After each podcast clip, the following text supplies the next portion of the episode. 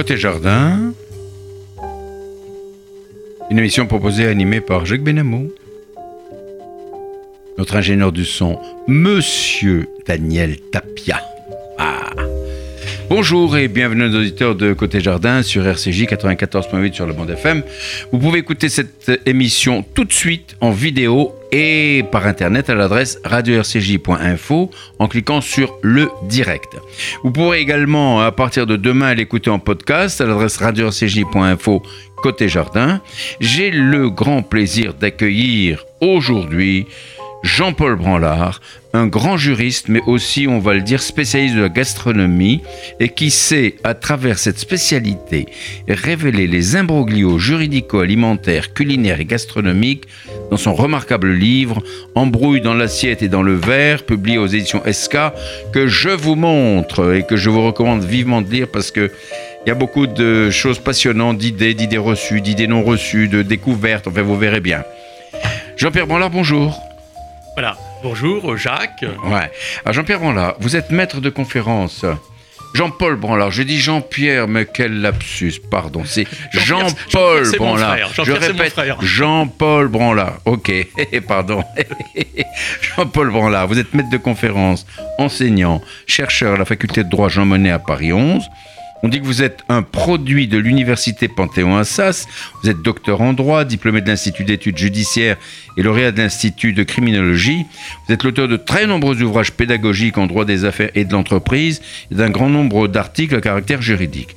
Au plan de la gastronomie, vous avez signé des chroniques dans de nombreuses revues comme par exemple le Guamillo Magazine, le bulletin d'information et de documentation de la Direction générale de la concurrence, de la consommation et des fraudes, de la vie judiciaire, Chocolat, Confiserie Magazine et bien d'autres. Vous êtes rédacteur en chef de plusieurs bulletins associatifs et membre d'un grand nombre de confréries. Vous êtes aussi membre actif de l'association professionnelle des chroniqueurs et informateurs de la gastronomie et du vin, ainsi que conseiller pédagogique et conférencier à l'Institut des hautes études du goût. Je savais pas que ça existait. Voilà, mais là, je n'interviens plus maintenant. On, va, on va en reparler. Vous êtes contributeur à de nombreux colloques en rapport avec le droit alimentaire, culinaire et la gastronomie. Je passe sur vos très nombreux ouvrages pour m'arrêter sur le dernier. Embrouille dans l'assiette et dans le verre, publié aux éditions SK. Nous allons parler tout au long de notre émission. Je ne terminerai pas cette brève présentation sans rappeler que vous avez été distingué comme officier de l'ordre de la reconnaissance centrafricaine. Vous m'expliquerez ce que c'est après. Alors, Jean-Paul Branlard, dites-moi, tout d'abord une question basique. Qu'est-ce qui vous a motivé de vous spécialiser en droit alimentaire, culinaire et de la gastronomie? Êtes-vous un grand gourmand? Euh, Oui, oui, euh, je le porte un petit peu euh, sur la physionomie. Euh... Oh, pas non, non, non, non, Puis de toute façon, il n'y a pas d'hommes un peu gros, il n'y a que des hommes un peu forts, de toute façon, dans le meilleur des cas.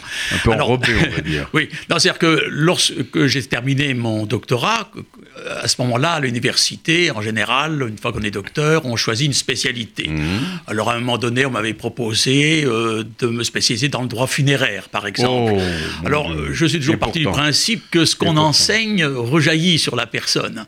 Alors, euh, comme j'avais quelques connaissances déjà dans l'art un peu culinaire, je me suis dit, vu qu'il n'y avait personne dans le domaine, car nous sommes à une époque où on ne parlait pas du tout à l'université le droit de la cuisine, c'était euh, de mauvais goût, c'était pas du tout une matière noble le droit alimentaire. On a commencé à s'y intéresser qu'après l'affaire de la vache folle. Et donc j'ai commencé. Ah bon, vous euh, croyez? Ah oui, tout à fait, dans l'université, bien les sûr. Les Français n'étaient ah bah, pas très gourmands. Quand il y a 20-25 ans, j'allais faire un cours sur le droit des crevettes ou bien expliquer qu'est-ce qu'on avait jugé sur le poireau. Mes honorables collègues universitaires me regardaient de travers. Heureusement que j'avais fait ma thèse, car euh, sinon j'aurais jamais eu une thèse avec le droit alimentaire à l'époque. Hein. Moins une thèse pour avoir au moins un poste à l'université.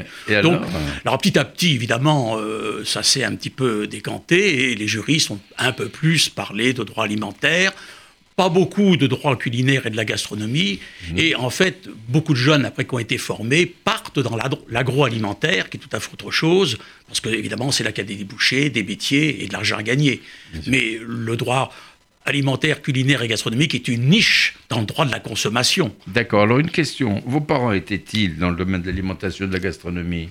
Non, alors pas du tout. je ne vais pas faire comme tous les chefs qui se sentent obligés de dire j'avais ma mère ou ma grand-mère et c'est pour ça que Je, suis tombé dedans tout petit. Non, mon père, euh, par contre, était un maître en matière de jardinage ah. et nous étions à l'époque, évidemment, en tant qu'enfants, euh, contraints d'aller ramasser tantôt les petits pois, tantôt les, fraises et voir comment ça fonctionnait, les eh aussi. Et euh, j'ai appris la nature quand même et puis voir un peu comment on cultivait, déjà comment cultiver les asperges par exemple, ce qui est toujours étonnant pour des enfants. Il fallait les chercher au fond de la terre. Ah oui, tout ça, c'était intéressant. Quelque chose, voilà, donc j'ai appris beaucoup de choses en matière de jardinage. Mon père avait trois petits jardins à l'époque. Alors, ce thème de la gastronomie, Jean-Paul Banla, est, euh, à mon avis, n'a pas été assez traité en droit. Euh, y a-t-il d'autres juristes qui ont joué un rôle fondateur euh, en matière de gastronomie? Oui, alors. Il y en a beaucoup, à part vous. Alors, la gastronomie, j'allais dire bon, n'est pas né avec les personnes que je vais citer, mais c'est eux qui l'ont développé. Mmh il y a trois grands juristes qui ont marqué l'histoire de la gastronomie. D'abord, un juge qui s'appelait Joseph Berchou, qui mmh. était juge de première instance, et c'est lui qui a donné, on est dans les années 1800, c'est lui qui a donné au mot gastronomie le sens qu'on lui connaît aujourd'hui. Oui, oui, Puis est arrivé ensuite euh, Grimaud de la Reynière, qui était diplômé avocat, mais il avait une fortune telle qu'il n'a jamais en fait exercé le métier d'avocat, mais il était tout de même juriste, et c'est lui qui est donné comme étant le père de la critique gastronomique et le père des guides gastronomiques. Donc c'est pas rien au niveau notamment des médias et de la presse écrite. Bien sûr, Et puis bien sûr, le troisième grand juriste, euh, c'est Bria Savarin, ah. qui en 1800... Il était juriste, Bria Savarin Oui, il était juge de, première instance au tribunal civil de l'Ain, puis ah après il a terminé conseiller à la Cour de cassation, et bien sûr, sa physiologie du goût 1826, euh, qui est presque une œuvre post-mortem, puisque l'ouvrage sort quand pratiquement il est mort déjà, c'est vraiment lui qui a fait de la gastronomie une science. Et ces trois grands juristes ont donné à la gastronomie euh, son panache, mais ils n'ont jamais donné de définition juridique. Mais oui, justement. Car il n'y a pas de définition juridique de la gastronomie. Mais qu'est-ce que le droit alimentaire au fond? Alors le droit alimentaire. Est-ce qu'il est codifié? Alors le droit, le droit alimentaire, qui est une chose par rapport au droit culinaire et au droit de la gastronomie, évidemment, car ce sont trois choses différentes, mais il faut bien commencer par le droit alimentaire. Le droit alimentaire aujourd'hui, il est défini par le droit européen, puisque dans une assiette, vous avez, quelle que soit la chose que vous mangez, à peu près 80% de droits communautaires. Oui. Vous avez ah, environ ça, 10%, 15% euh, de droits euh, franco-français. Oui. Et euh, vous avez le reste qui est non encadré par exemple, vous voyez, il n'y a pas de notion juridique des gambas, mmh, euh, mais c'est euh, très peu. La plupart des choses que nous mangeons se trouvent réglementées. Ce qui fait que euh, aujourd'hui, c'est le droit communautaire qui est largement dominant dans une assiette. Et il définit ce qu'est un aliment, et par là même donc ce qui est alimentaire, les aliments, ce sont des substances qui sont euh, ingérables ou susceptibles d'être ingérées. Mmh. Par exemple, la croûte des fromages. Certains l'ingèrent, d'autres ne l'ingèrent pas. Et euh, est-ce que c'est bon ça? Toute la chaîne donc alimentaire, euh, que ça soit de la fourche à la fourchette ou de l'étable à la table, comme on mmh, dit, mmh. tout ça relève donc de la filière du droit alimentaire. D'accord. Et aujourd'hui, ce sont des textes de droit européens qui sont des textes qu'on appelle horizontaux, mhm. parce qu'ils ne traitent pas produit par produit, mais qui vont traiter euh, de l'étiquetage, des additifs, de l'hygiène. Et tout ça aujourd'hui montre que les États membres il en reste 27 aujourd'hui, ont, on pourrait dire, perdu leur souveraineté dans ces matières. Alors, est-ce qu'on doit manger la croûte du fromage ou pas? Alors, moi, j'ai consulté les plus grands fromagers, notamment ceux de Paris, parce que je suis plus près de Paris. Par exemple, Madame Anne-Marie Quentin, qui est à la fois fromagère et affineuse. Euh, elle euh, règle l'affaire en disant, parce que la question est, est-ce qu'on mange pas la côte de fromage, on la laisse sur l'assiette, ou est-ce qu'on mange? Et alors là, ça peut paraître par certains comme étant, euh, ma foi, pas très civilisé. Alors elle, elle dit qu'elle mange d'abord le fromage sans la croûte, et après seulement, elle mange la croûte. Si elle a encore faim. voilà, c'est une manière, voyez-vous, de s'en tirer. Euh, voilà. Élégamment. élégamment, Alors c'est vrai que la croûte du fromage joue un rôle, et c'est pourquoi il y a un grand arrêt de la Cour de justice de l'Union européenne européenne que j'ai critiqué à plusieurs reprises dans, des, dans mes commentaires, mhm. qui a considéré qu'on pouvait faire de l'emmental sans croûte, alors que, euh, évidemment, ça veut dire qu'un emmental qui, n'a jamais eu de croûte, il n'y a pas d'affinage, il est placé directement dans une poche plastique. et évidemment, euh, le droit français traditionnellement imposait que l'emmental ait une croûte, et la Cour de justice de l'Union européenne, s'appuyant sur un texte du Codex Alimentarius, qui est un code mondial des recettes, si vous voulez, eh bien, a donné tort à la France, qui a été obligée de changer sa euh, réglementation et, désormais en France. et de reconnaître que les voilà, peut, désormais en France, ne pas avoir de nous devons nous devons produire soit de l'émental avec croûte et qu'on peut appeler traditionnel dans ce cas-là, mhm. soit un émental directement sans croûte. Ça vous montre que les États perdent un peu de leur souveraineté en matière euh, donc de liberté de réglementer. Euh, c'est quand, quand, même incroyable. Alors, on apprend chez vous, Jean-Paul Branlard, que vous enseignez qu'à la table de la France, l'exception juridique française est un modèle remarquable. Qu'est-ce que vous voulez dire par là? Alors, la France est un des rares pays au monde où il y a une telle réglementation en matière alimentaire, euh, en dehors de celle européenne qui évidemment s'impose. Pour des raisons de, santé, quoi, n'est-ce pas C'est pour des raisons euh, historiques. C'est que en France, nous avons eu une grande loi, qui est la loi de 1905 sur les fraudes et falsifications. Indépendamment de, la loi sur la... Ah bah à l'époque, l'Union européenne n'existait pas encore, c'était tranquille. et alors, cette loi 1905, on appelle la Grande Loi 1905 sur les fraudes et falsifications, elle est en fait très courte. Elle ne comprend que quelques articles. Mmh. Mais en quoi elle est fondamentale? C'est qu'elle a un article qui dit que des décrets d'application et des arrêtés, qui détailleront les décrets d'application, fixeront des définitions des produits alimentaires diront leur composition, leur dénomination de vente, leur process de fabrication, etc.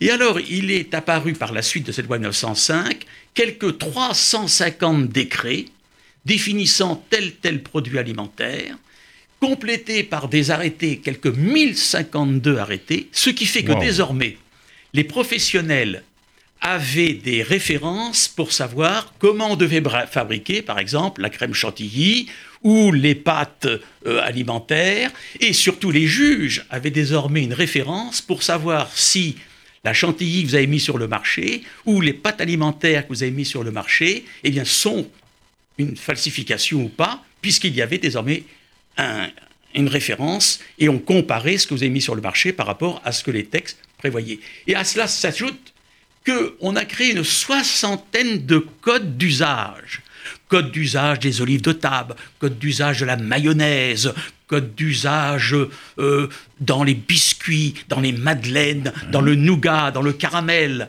Et alors, ces codes d'usage euh, qui sont validés par le service des fraudes, la DGCRF, comme on mhm. dit en général, eh bien, euh, sont censés contenir les usages professionnels constants et loyaux de la mhm. profession. Mhm. Et les juges, eh bien, les reconnaissent comme étant source de droit. Et à cela s'est ajouté, bien sûr, le génie de nos juges qui, sauf accident, comme nous le verrons par exemple dans l'affaire du coq au vin, on pourrait dire, ah mais sauf accident, eh bien, les juges ont créé une jurisprudence parce que les Français étant chicaneurs par tradition, rouspéteurs et procéduriers, comme chacun sait. Dans une file d'attente, quand il y en a un qui rouspète, c'est un Français, vous le savez bien. Eh bien, on a des gens qui, pour une langouste, ont fait 10-15 ans de procès, sont allés jusqu'en cassation. Ben, c'est purement français. Et alors, il s'est formé une jurisprudence. Hein. D'où, par exemple, voyez-vous, les juges ont dit que escalope tout court renvoyait que à du veau, Lait tout court, c'est forcément du lait de vache et que de vache.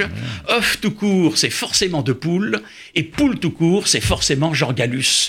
Autrement dit, tout est quadrillé. Moi qui étudie 8 à 10 heures par jour ces questions-là, je me demande sur quoi on n'a pas statué. Vous avez raison. Et ça vient de la France, tout ça. Alors dites-moi un petit peu, euh, en face de la mondialisation, alors cette exception française se maintiendra-t-elle encore longtemps? Ben, c'est-à-dire que face à la, hein. mondialisation, il y, a deux sources qui sont inquiétantes, mais c'est impossible d'y échapper, car la France est dans le monde, hein, forcément. C'est d'abord les règles de l'OMC, puisque, comme chacun sait, l'OMC, ce sont des accords entre les États, n'est-ce pas? Et euh, on pourrait simplifier à l'extrême en disant, quand un État est membre de l'OMC, qui est pratiquement aujourd'hui presque tous les États du monde, eh bien, l'État euh, s'engage à recevoir les produits des autres États membres, en échange de quoi les autres États membres vont recevoir mes produits. Mmh. Et euh, lorsque... alors, le droit de l'OMC prévoit quand même qu'un État a le droit d'édifier dans certains cas des barrières, soit pour la raison de santé publique, pour protéger la santé de ses consommateurs, mmh. soit pour des raisons à la, visant une concurrence si le produit, par exemple, n'est pas du tout conforme euh, à ce que normalement il devrait être. Et lorsque la France met une barrière et que les, tel autre État estime que en fait c'est une barrière protectionniste, qu'elle n'est pas justifiée par mmh. les règles de l'OMC, mmh. eh bien il y a une procédure qu'il faut faire, car les États n'ont plus le droit de faire justice eux-mêmes. Et ces procédures, euh, qui se font devant les organes de l'OMC qui se trouvent à Genève, eh bien, peuvent conduire à une condamnation du pays qui a tort à édifier une barrière et qui devra euh, des pénalités notamment euh, financières, ou plutôt ses producteurs devront. C'est ainsi que, voyez-vous, un, des bons exemples, c'est que traditionnellement, les conserves de sardines, dans les petits cercueils de fer blanc, sardines, c'est du genre pilchardouce. Donc, pour faire simple, ça veut dire quoi bah, C'est-à-dire, c'est une, on va dire, une race de poisson, si vous voulez, pour que on puisse dire conserve de sardines, il faut que ça soit dedans de la pile chardouce. Or, des pays comme le Pérou et autres, eh bien, euh, ont prétendu que leurs sardines à eux, qui ne sont pas des pilchardous mais des sagax sagax, avaient le droit également d'être vendues sous l'appellation conserve de sardines. D'où conflit devant les organes de l'OMC. Et euh, finalement, euh, les organes de l'OMC ont donné raison aux pays contestataires et notamment au Pérou. Et ce qui fait que aujourd'hui, à la question comment euh, fait-on, quelle dénomination donne-t-on au conserve de sardines Eh bien, ça donne ceci. Quand vous avez des boîtes de sardines avec dedans des pilchardous, ça reste conserve de sardines. Mais quand vous avez à l'intérieur euh, des euh, sagax, sagax eh bien, c'est conserve type sardine. Ah, d'accord. Alors, voyez-vous, quand vous faites vos courses, il faut bien regarder avec votre loupe. Si vous êtes en présence de pile chardouce dedans, et donc c'est marqué sur, dans ce cas sur la boîte conserve de sardine, ou bien si vous avez sur la boîte conserve type sardine, là, vous avez dedans de la sagax sagax. Absolument. Alors, écoutez. Il est très important de savoir tout ça quand ah ben, Je comprends, Jean-Paul Branlard, pour les gastronomes. Surtout Car pour les gastronomes, il n'y a que la pichardouce qui vaut quelque chose. Ah, surtout pour, justement, pour les amateurs de sardines. Alors, euh, pénétrons maintenant, si vous le voulez bien, Jean-Paul Branlard, dans votre livre Embrouille dans l'assiette et dans le verre, publié aux éditions SK. Alors, je profite de la question pour rappeler que votre livre a reçu le prix littéraire du droit et de la gastronomie, décerné par la Commanderie internationale des cordons bleus de France, et je vous félicite. Pour Pas de rien. Alors, c'est une commanderie qui a été créée par euh, le maire de Dijon euh, il y a maintenant 70 ans, puisque la commanderie des cordons bleus, internationale des cordons bleus, euh, qui est dirigée par une femme, parce qu'il faut le dire, il n'y a pas beaucoup de, de, de, confréries dirigées. Ce qui est regrettable, qu'il n'y en ait pas oui, plus. Oui, oui, oui. Euh, c'est Madame Marie-France Guyot-Renault qui, de main de maître, euh, dirige. Et euh, elle a 70 ans.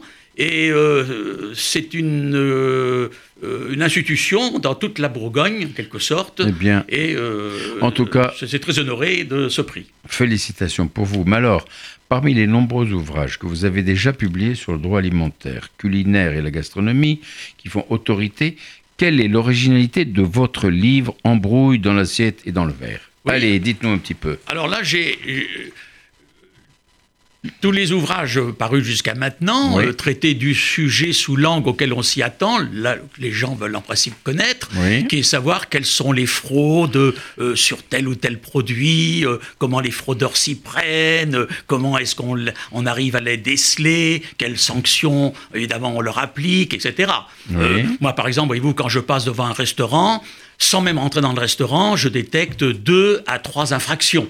Ah, Oui, facile. Hein, Carrément, oui, vous êtes un oui, oui. Alors, euh, je- euh, cela dit, une fois que je suis dans le restaurant, je ne dis rien et je mange comme tout le monde. Sinon, je ne serais plus vivant déjà. hein. parce qu'il faut faire attention, les chefs sont très caractériels. Ah oui, Et- ah oui, oui, oui. Ah bon, Ce sont chefs- des gens, on va faire attention. hein. oui. Alors, Ils ont- ils ont euh, du voilà. caractère. Oui, par exemple, vous, vous passez devant la vitrine du restaurant. Alors, vous voyez par exemple l'affiche Cherchons serveuse. Oui. C'est déjà une infraction, puisqu'il faut mettre maintenant Cherchons serveur ou serveuse. Ah, Je euh, vois raison. également sur la carte, tout en bas ou sur le menu, euh, euh, prix fixe, service compris. C'est incompatible. Ah. C'est ou prix fixe ou service compris. Vous ne pouvez pas avoir les deux ensemble. Et Ah je bon pourrais comme ça multiplier. Ou je vois écrit, alors, euh, deux rades grillées. Alors, euh, deux rades DAU. Alors, je rentre, je m'assieds, je commande, et on me sert une dorade grise ou une dorade rose. Or, elle devait être royale, car si la dorade s'est orthographiée D-A-U, c'est forcément une dorade royale qu'on aurait dû me servir, qui est plus coûteuse et plus goûteuse. Oui. Alors que si c'était la dorade grise ou rose, donc du Pajot, comme on dit, D-O. Voilà. Alors que Ah, ben on aurait pu écrire par contre dorade avec un O, dorade royale. Si vous écrivez dorade royale en entier, cette fois-ci, vous pouvez mettre un O. Donc dorade tout court avec un O, c'est pas de la royale. Dorade DAU.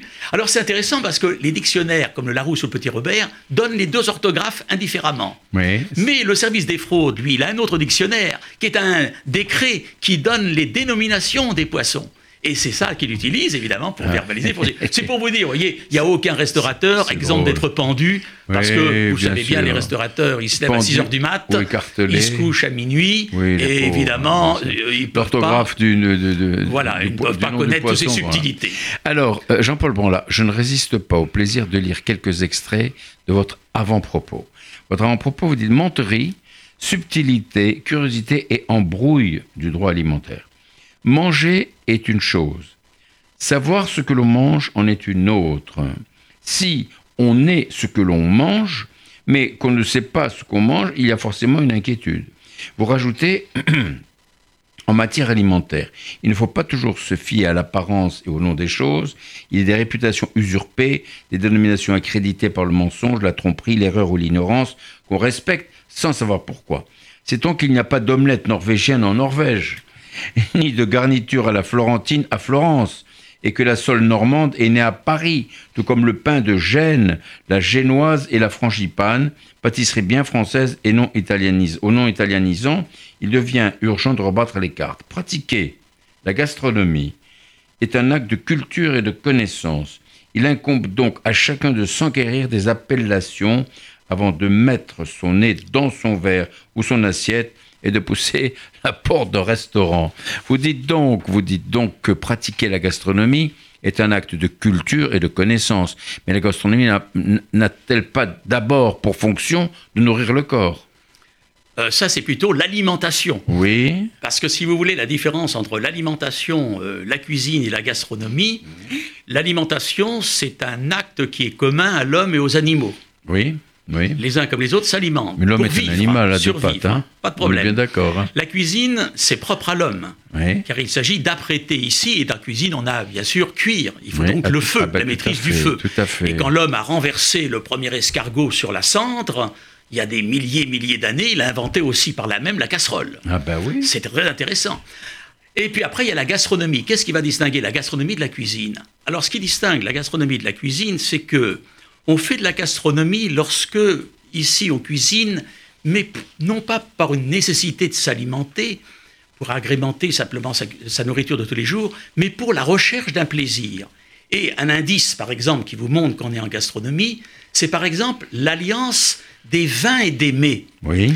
Car l'alliance des vins et des mets, qui est une création purement française au départ, fait, ça montre que là, on, on s'alimente, ici en liquide, mais En connaissance de cause. pour un plaisir, Voilà. car on recherche un plaisir. Et c'est pareil pour les solides, lorsqu'on fait de la gastronomie, ça fait des Et solides. justement, vous dites que comprendre ce que l'on mange exige un peu de bon sens. Bah oui. Qu'est-ce à dire? Vous ajoutez que comprendre ce que l'on mange exige également une culture juridique. Alors bien sûr, bien, bien vous sûr. croyez que tous les gens qui mangent doivent être juristes? Mais si vous voulez, c'est comme si vous disiez, on disait conduire une voiture Exige non seulement du bon sens, mais également de la culture juridique. car pour conduire une voiture, il faut avoir pris le code de la route. Ah ben et donc, oui. on va pas après plaindre des gens qui vont conduire des voitures et puis qui n'ont pas pris le code de la route. Oui, mais pour manger, vous n'avez pas Eh besoin ben, d'apprendre un code. Mais si, mais si. Ah, bon. Bah, prenez un exemple. Voilà, je vous offre des- une pâte de fruits. Oui. Selon que je vous offre une pâte de fruits d'abricot ou une pâte d'abricot, Mmh. Il n'y a pas beaucoup de différence entre pâte de Ben fruits oui. d'abricot et pâte d'abricot. C'est pas du tout la même chose. Ah bon? Si je vous offre une boîte de pâte de fruits d'abricot, d'abord, ça veut dire, si vous y connaissez, je ne vous considère pas trop, car ça veut dire que dans la pâte de fruits d'abricot, il y a 25% de pulpe d'abricot, qui est la matière noble, 25% de pulpe, qui en principe n'est pas noble, telle que de la pomme, et le reste, c'est matière sucrante.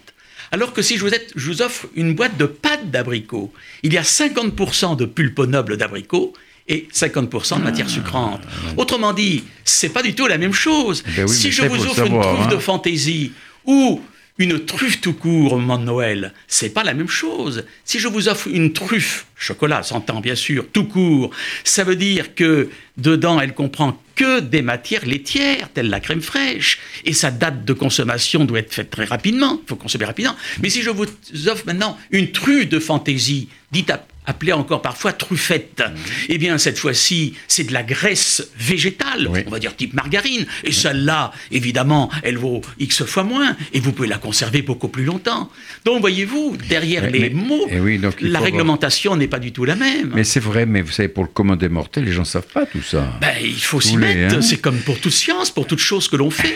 Alors, votre livre, justement, présente euh, comme un dictionnaire alphabétique qui part de lettre A, comme addition à la lettre V comme 20.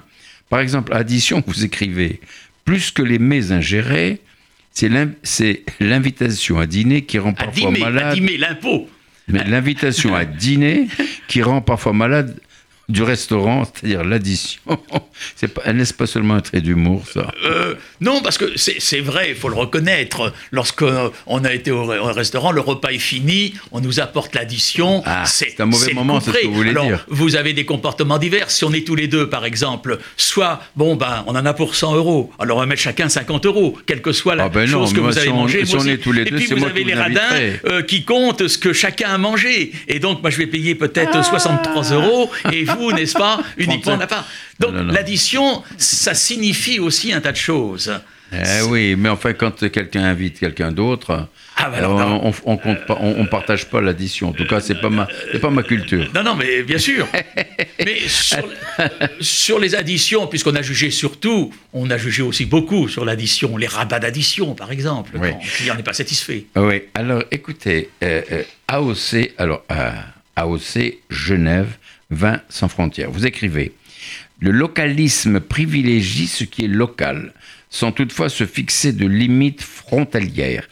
Pourquoi, en matière de vin AOC, avoir choisi Genève? Ce n'est pourtant pas là-bas que se trouvent les meilleurs vins, encore que la Suisse produise quelques vins bien sympathiques.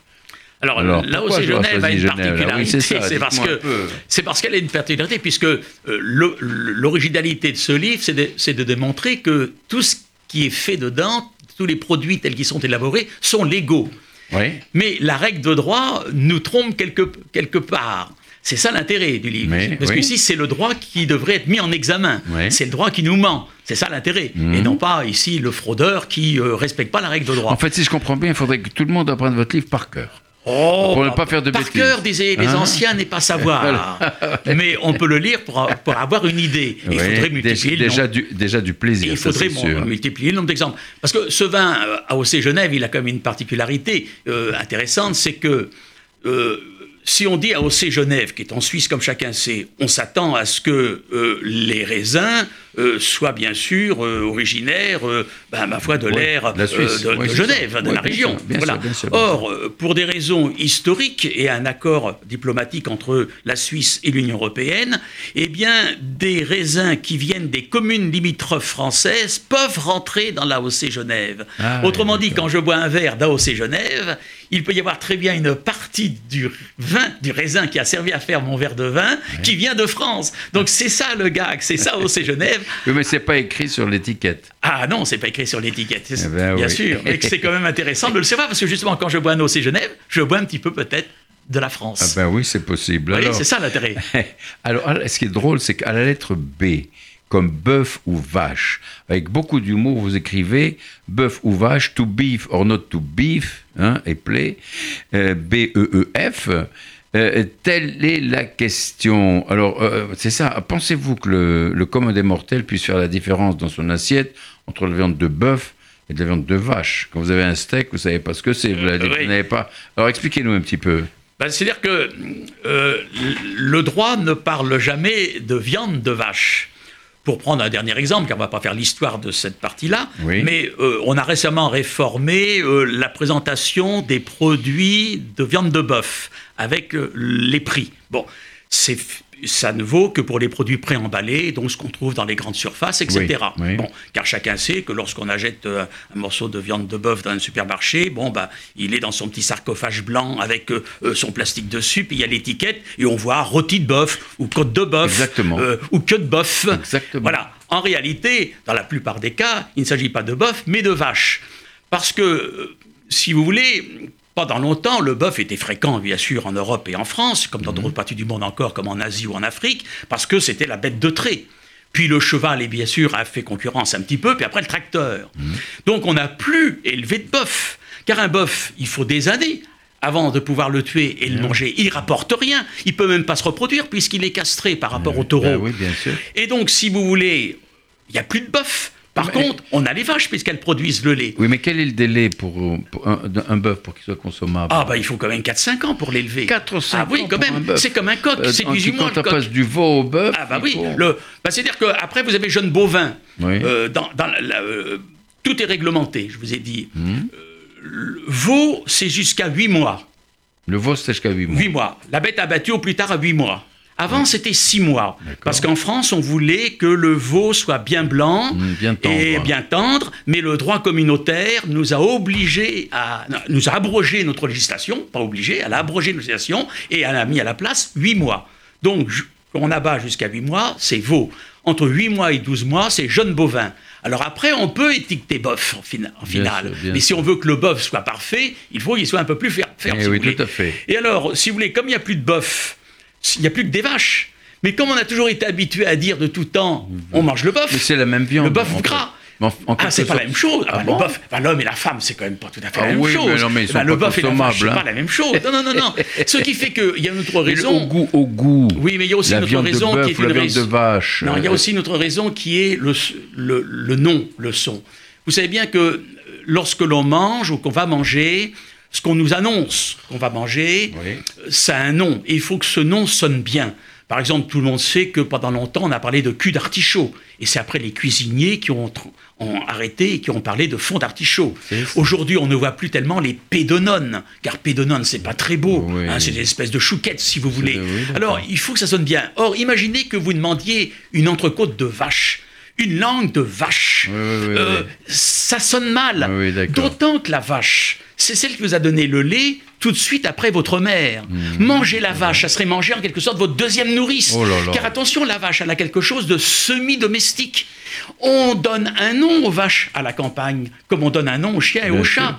Donc il y a une intimité. Donc voyez-vous, pour toutes ces raisons, on parle de bœuf et non pas de vache. Mais attention, à la tannerie, quand vous achetez un sac Oui. ou un, euh, un petit porte-monnaie, tous les bœufs sont vaches et même vachettes. Eh oui, c'est ça. Voyez, c'est ça. ici. Alors la question que je vous pose, alors, en, en matière de goût simplement, juste en trois secondes, hein, est-ce qu'il y a une différence de goût entre la viande de bœuf et la viande de vache? Oui, devant un tribunal de gastronome, ça veut Mais, dire mais on ne parle pas du tribunal Ah gastronome. bah si on prend celui qui, qui- n'a pas l'habitude de manger, parce que Oui. voilà, pour se prononcer, parce que manger, des fois les gens demandent euh, comment ça s'apprend? Ben, ça s'apprend en mangeant. Mhm.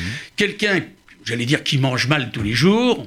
bah, pour des raisons Oui. diverses, hein, parce que ça ne oui. l'intéresse pas la bouffe, ça, parce que, etc., ou parce qu'il n'a pas d'argent, etc., Bien ou qu'il mange tous les jours des pizzas parce que c'est son truc, il ne peut pas se prononcer. Il faut manger énormément, comme on pourrait dire qu'il faut boire énormément. euh, mais énormément, on ne veut pas dire qu'on est sous l'art pour autant, hein, mais bien pour que le cerveau enregistre, enregistre et qu'ensuite on ait une espèce de comparaison permanente. Et en conséquence, si vous voulez, c'est comme si vous disiez, il n'y a pas de différence selon qu'on mange un coq ou un poulet. Il n'y a que des gens qui n'ont jamais mangé, au sens où je l'entends ici, qui n'ont pas appris à manger au sens, non pas Oui, proprement, mais qui n'ont pas été des, des dégustateurs, qui ne feront pas la différence. Car euh, les juges eux-mêmes ont statué là-dessus. Et ils ont dit, par exemple, qu'il y avait une différence entre la langouste de la Méditerranée des eaux chaudes qui était inférieure à la langouste de l'Atlantique des eaux froides, mmh. même après cuisson, rajoutaient les juges. incroyable. Donc, voyez-vous, pour pouvoir se prononcer sur ces questions mmh. charnières. Vous voyez, un, vrai gastronome du Club des 100 sait reconnaître s'il mange la cuisse gauche ou droite du coq. Car le coq ne dort que sur une patte. Donc l'autre patte qui reste toujours droite, elle est plus charnue forcément. Et en conséquence, voyez-vous, on sait sous la dent si on mange la cuisse droite ou la cuisse gauche. Mais pour eh ça, il faut avoir mangé du coq régulièrement. Mais oui, mais oui. C'est ça la réponse. alors, toujours sur la lettre B, boulanger, le pain. Alors, tout le pain, rien que le pain, et vous rappelez malicieusement un proverbe chinois qui dit on gagne toujours à terre que l'on n'est pas obligé de dire.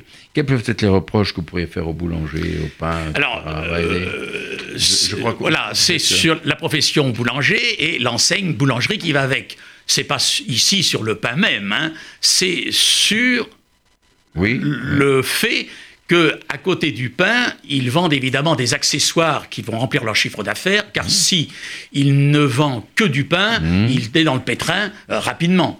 Alors il faut qu'ils vendent bah des pâtisseries à côté et des viennoiseries. C'est le moins et, de le dire. Voilà. Et si il a l'enseigne boulangerie et qu'il se dit boulanger, forcément, ça veut dire qu'il fait lui-même son pain. Il a choisi des ingrédients, il a pétri sa pâte et il a fait cuire au lieu où il vend son pain au consommateur. Mhm. Et alors, rien ne lui interdit, car le terme boulanger, boulangerie ne vaut que pour le pain ça ne vaut pas pour les pâtisseries et viennoiseries qu'il pourrait vendre à côté. En conséquence, il peut très bien acheter tout préparé ou congelé les pâtisseries qu'il mettra à côté, mmh. ou les viennoiseries, mmh. qui, à s'y méprendre, car l'agroalimentaire fait des très belles choses aujourd'hui, donnerait l'impression que, bien sûr, ce sont également des pâtisseries et, viennoiseries maison. Et alors, elles pourraient ne pas l'être.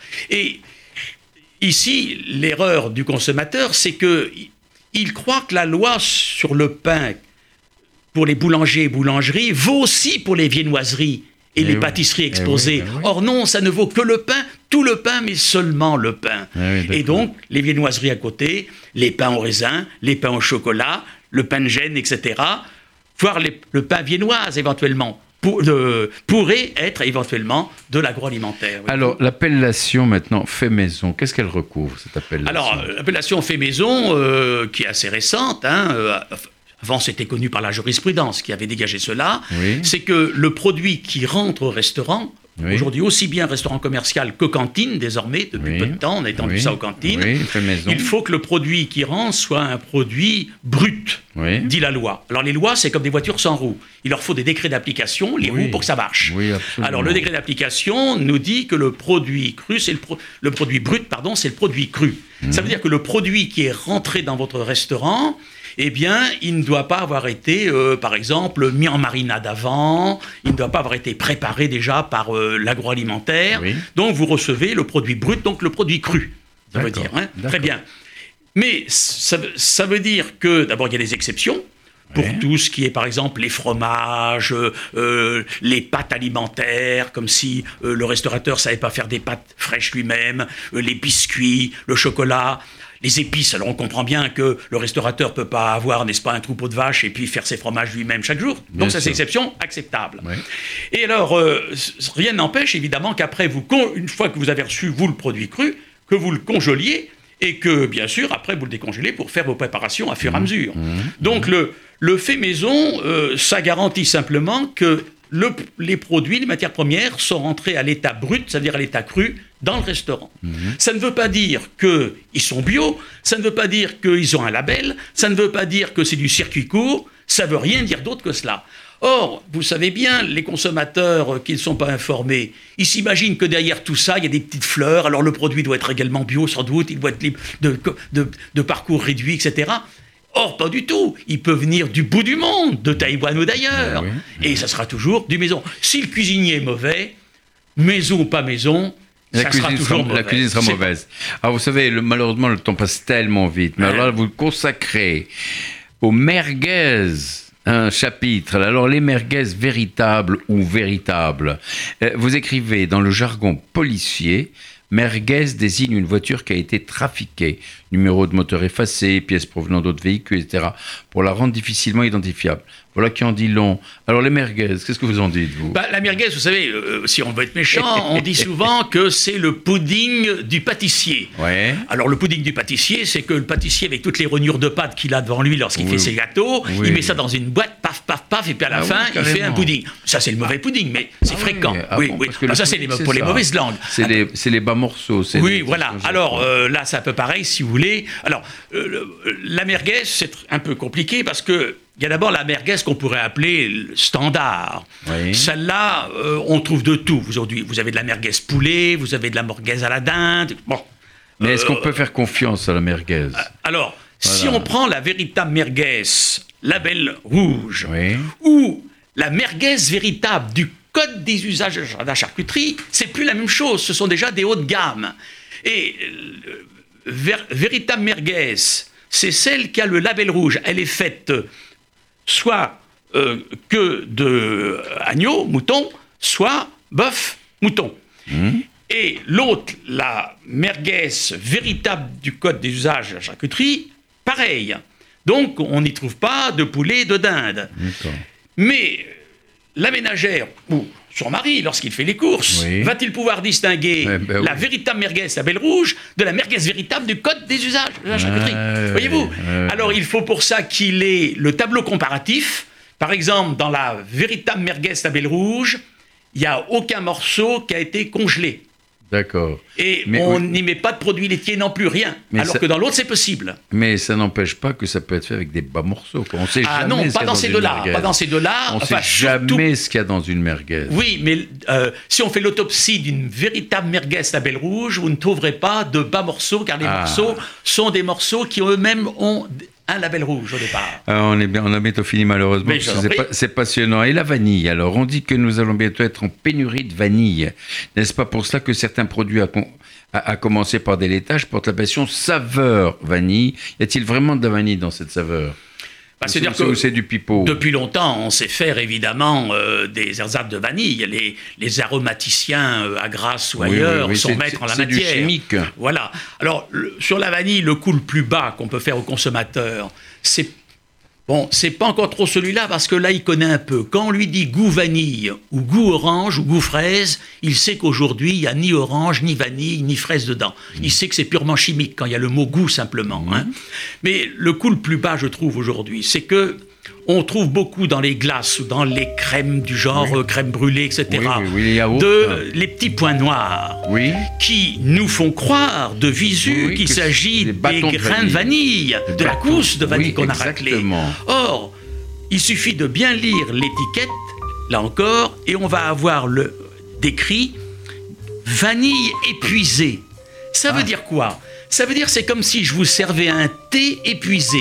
Ça veut dire que avant vous j'ai servi trois personnes avec le sachet de thé que j'ai retiré à chaque Ah, fois et vous vous êtes le quatrième. Alors je vous sers un thé épuisé qui Je vaut moins pas- cher. Je boirai pas le thé chez vous alors. Voilà, et donc euh, ces, ces vanilles ont déjà servi pour d'autres Ah ouais, pâtisseries, ouais, elles ont été épuisées, et après on gratte l'intérieur pour récupérer les grains qu'on va les mettre dans les préparations, glace, euh, Ah ouais, crème brûlée, etc. Et bien sûr, le consommateur, il a l'impression que la vanille qui n'est pas épuisée, qui a un goût de vanille, et le goût vanille après est donné bien sûr par un produit synthétique. Alors, nous bon arrivons ça. vraiment au terme de l'émission, mais juste en un petit mot, on a commencé à, à évoquer ça tout à l'heure. Est-ce que votre livre est passionnant, bien sûr, en tout point, et ça vraiment je l'ai beaucoup aimé. Il révèle bien d'autres facettes de l'alimentation, mais un, un dernier mot, Euh, ne sommes-nous pas en matière alimentaire soumis aux dictates de Bruxelles avec euh, cette pléthorique document- euh, de réglementation européenne?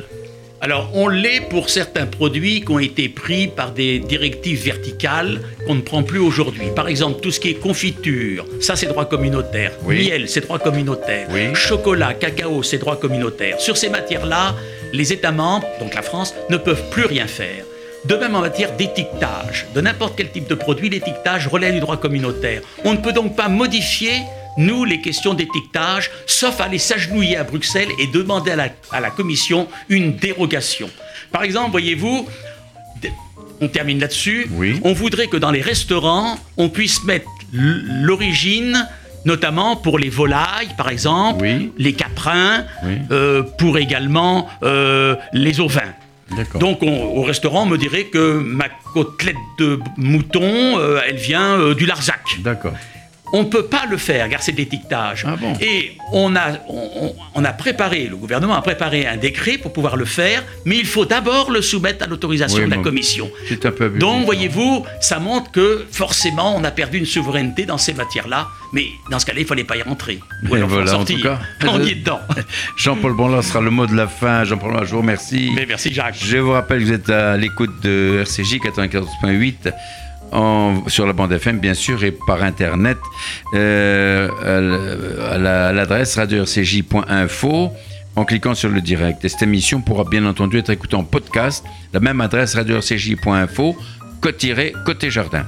Voilà, euh, j'ai reçu, j'ai eu l'immense plaisir de recevoir Jean-Paul Branlard, euh, qui a écrit ce livre Embrouille dans l'assiette et dans le verre, les imbroglios juridico-alimentaires, culinaires et gastronomiques, paru aux éditions SK. Merci, au revoir.